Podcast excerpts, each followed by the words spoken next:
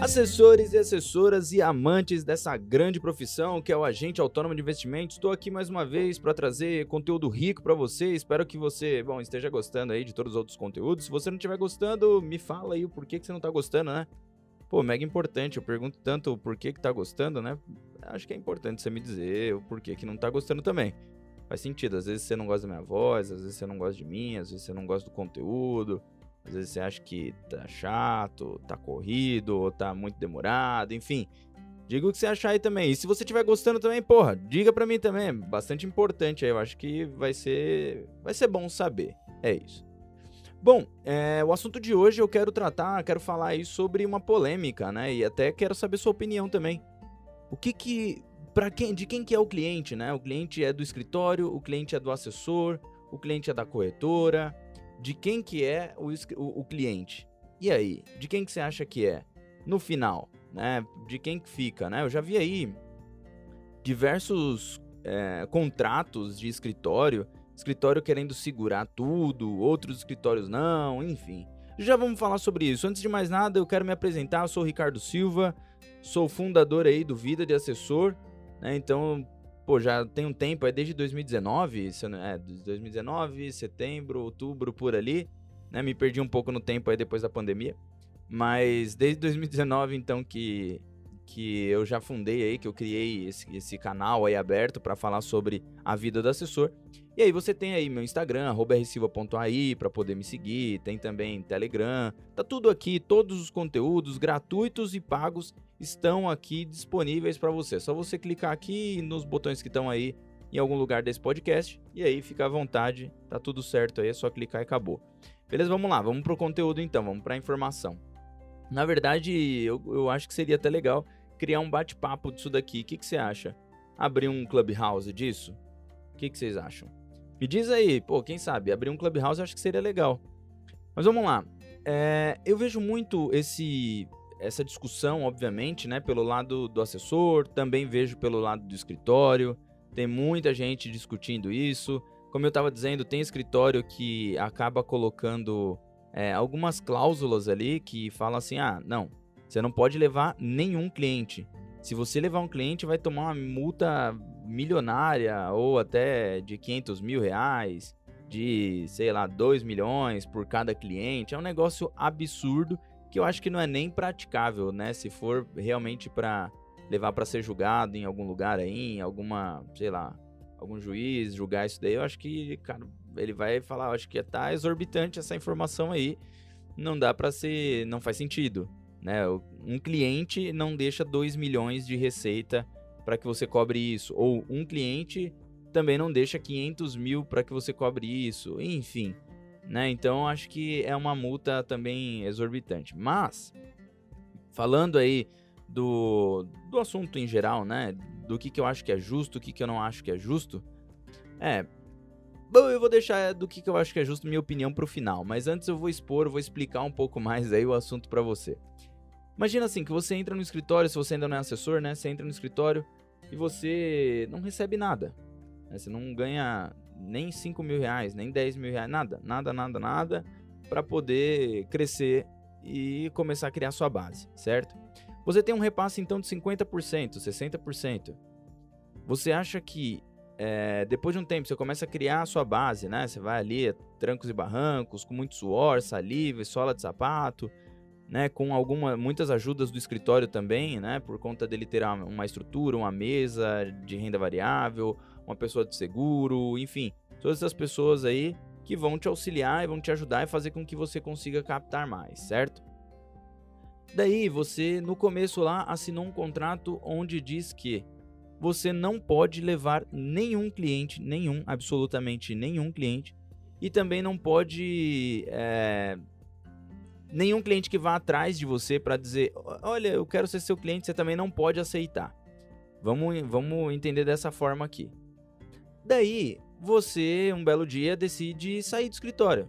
Né? Sei lá, dois anos depois, três anos depois, você viu, ah, putz, não tá rolando, a cultura talvez não tá tendo fit, um fit aqui, um, não tá dando match, né? O fit cultural nosso não tá alinhado, é, sei lá, qualquer coisa. E aí você decide sair do escritório. Então o escritório fala: olha, de acordo com o que você assinou aqui, você não pode levar nenhum cliente, absolutamente nenhum cliente. Olha, eu tenho uma opinião sobre, mas eu gostaria de ouvir a sua opinião. Eu gostaria de saber o que, que você acha, como que você vê isso. Seja você dona de um escritório, seja você é, sócio de um escritório, seja você um assessor, seja você do back-office, eu gostaria de ouvir sua opinião. Ou até mesmo se você trabalha numa corretora, enfim. Gostaria de saber sua opinião. O que, que você pensa sobre isso? Porque no banco, né, o que eu via no banco, eu estava na época lá no Santander, e no Santander a gente teve que assinar um termo onde dizia que a gente não poderia sair com os dados dali, o que eu acho corretíssimo, é, que a gente não poderia é, fazer com que nenhum cliente saísse, enfim, porque também tinha uma multa que poderia incorrer ali. Beleza, acho totalmente correto, sem problemas nenhum assinar isso no banco. Porém, no banco a gente tinha é, um salário. A gente tinha ali uma, uma forma de ser remunerado e que mesmo que eu não trouxesse cliente, eu continuaria sendo remunerado. Né? O risco que eu estaria correndo aqui é de ser mandado embora, né? Porque eu não estou fazendo a minha parte, o que foi combinado também. Mas mesmo que eu cresça a base, eu estou recebendo um salário por aquilo. Não recebo variável nem nada, mas estou recebendo um salário por aquilo. Porém, também existe a prática, a gente sabe que existe isso. Não adianta a gente tapar o sol com a peneira, a gente falar, não, é, tem um contrato, tá, mas isso acontece. Um banco, você tá às vezes no Santander e aí você vai pro Itaú, chega no Itaú, o que acontece? O Itaú vai meio que fala, pô, e aí você vai trazer quantos clientes de lá, né? Na hora que vai fazer a proposta e tudo mais, qual que é o tamanho da sua base. Na entrevista, por sua vez, o Itaú quer saber quantos de clientes que você tem lá, qual é o tamanho da sua base, passivo, ativo, é, se você, como que você faz o crédito lá, como que você faz previdência, quais são suas metas, objetivos, quer saber tudo.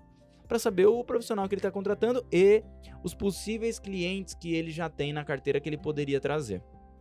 Isso já é uma prática dos bancos. Não estou falando de escritório ainda. Já é uma prática dos bancos. E se tiver algum gerente escutando aqui, que levante a mão e fale para mim, Ricardo, está mentindo. É mentira, isso não acontece. Mas eu tenho certeza que acontece porque eu estive do lado do, do, Eu estive como gerente de banco, né? Como na sala de ações, mas era o gerente de relacionamento falando de ações.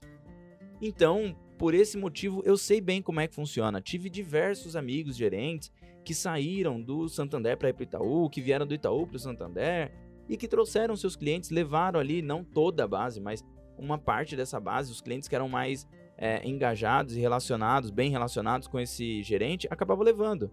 E isso mesmo assinando esses contratos. Eu vi isso acontecer.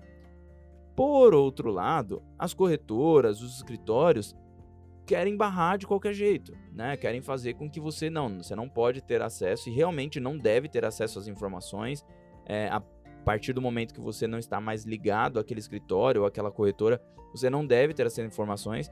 Aí vamos pensar aqui nas corretoras, né? A XP, o BTG, a Guide, Genial, todas essas corretoras. Quando tem algum distrato, né, de saída de um escritório para ir para outro, a gente sabe que tem a exclusividade do escritório, certo? O escritório, por sua vez, ele não pode levar esses clientes para outro lugar por conta da base de dados, concorda? Porém, a gente sabe também que acontece, né? Por mais que tenha um contrato, por mais que aconteça ali uma, uma multa, que tenha, sei lá, algum processo que pode rolar, a gente sabe que acontece. Daí alguns escritórios não vou nomear para não precisar criar polêmica aqui, mas alguns escritórios fizeram isso. Saíram da XP, foram para um BTG e levaram assim 80, 50, 60% da base por conta de relacionamento, assim como gerente em outra esfera, em outro tamanho. Então totalmente diferente os tamanhos aqui, né? A gente estava falando do gerente, fomos lá para a corretora, agora a gente vem para o meio, né? Se na, na corretora também acontece. Então, os escritórios também, quando saem de algum lugar, eles também querem levar essa base para ser atendido em outro lugar. A gente já viu esse movimento. Né? Tanto que tem corretora hoje que está ali é, fazendo é, alguns tipos de amarrações com os escritórios totalmente justo, acordos comerciais totalmente corretos. Até porque se o, o, os sócios daquele escritório concordam com isso, cara, tá sendo justo, tá sendo fair. Por mais que ah, o contrato é leonino, tal, não, não importa. Assinou, você tá pensando em continuar com aquela corretora. Mas mesmo assim, eu já vi, mesmo ah, contrato leonino tal, não sei o quê, no final, já vi escritório quebrando o contrato, né? Eu até brinco, né? É que regras, corações e, e contratos foram feitos para ser quebrados. Então, hoje em dia a gente vê isso acontecendo em esferas totalmente diferentes, né? Esferas aqui do bancário lá para corretora, né? Escritório com corretora. E agora o assessor, como é que fica nessa nesse meio nessa eh, nessa como que eu posso dizer, nessa guerra, né? Nessa batalha aqui, nesse chumbo trocado. Ele fica da mesma forma, na minha opinião. Eu penso que se o gerente, ele pode fazer isso, né? Pode entre aspas, né? Mas a gente sabe que faz.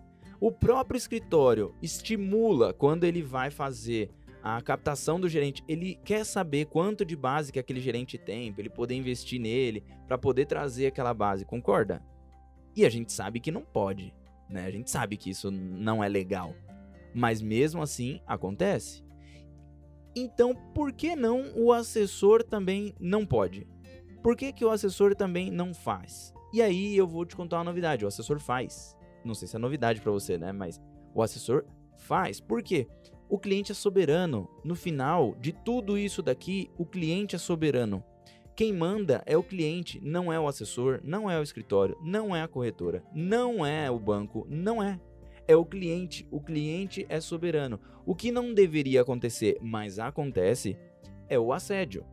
Né? Um assédio de gerente assediando o cliente, para, olha, vem para cá, o contato, né? O assédio acho que é uma palavra pesada, mas é, o contato direto, né? O gerente indo lá, ligando para o cliente, falando: Olha, saí do banco, estou indo para o banco X. Saí do banco Y, estou indo para o banco W. Saí do banco W, estou indo para a corretora A. Saí da, co da corretora A, estou indo para, sei lá, o escritório C. E assim por diante. Então, tudo isso acontece às nossas vistas. Todo mundo sabe que isso acontece. Só que os contratos estão aí, né? Sendo assinados, é, e, enfim, acontece. E o que vale a pena você, é, se você não quer se estressar com isso, você que é assessor, não quer se estressar com isso, cara, busca um escritório que seja é, justo com a forma que você pensa. Porque tem escritório que não segura nada da base, que ele não nem assina contrato de segurar a base, nada disso, de falar que você não pode e que ele vai te processar. Tem escritório desse naipe. Tem escritório que é 50-50, né? Na época lá da MN mesmo, a gente fechava dessa forma o contrato, falando: olha, se o seu repasse é 50%, 50%, 50% fica para o escritório, 50% para o assessor, os clientes aqui também a gente vai fazer um combinado desde o começo de que é 50-50. 50% é do escritório. Se você decidir sair, 50% você leva. Se você decidir, é, se a gente decidir tirar também, 50% você leva, 50% fica. Independente. E aí também alguns assessores achavam isso justo, justo, outros não. Outros falavam, não, não, é minha base 100%. E aí, pô, procura um escritório que tenha esse modus operandi, né? É... Ou também tem o escritório que ele já é na, na outra ponta também. Ele já vai para a ponta de não, 100% é do escritório. E lá na frente, se a gente vê o jeito que você for sair, a gente negocia.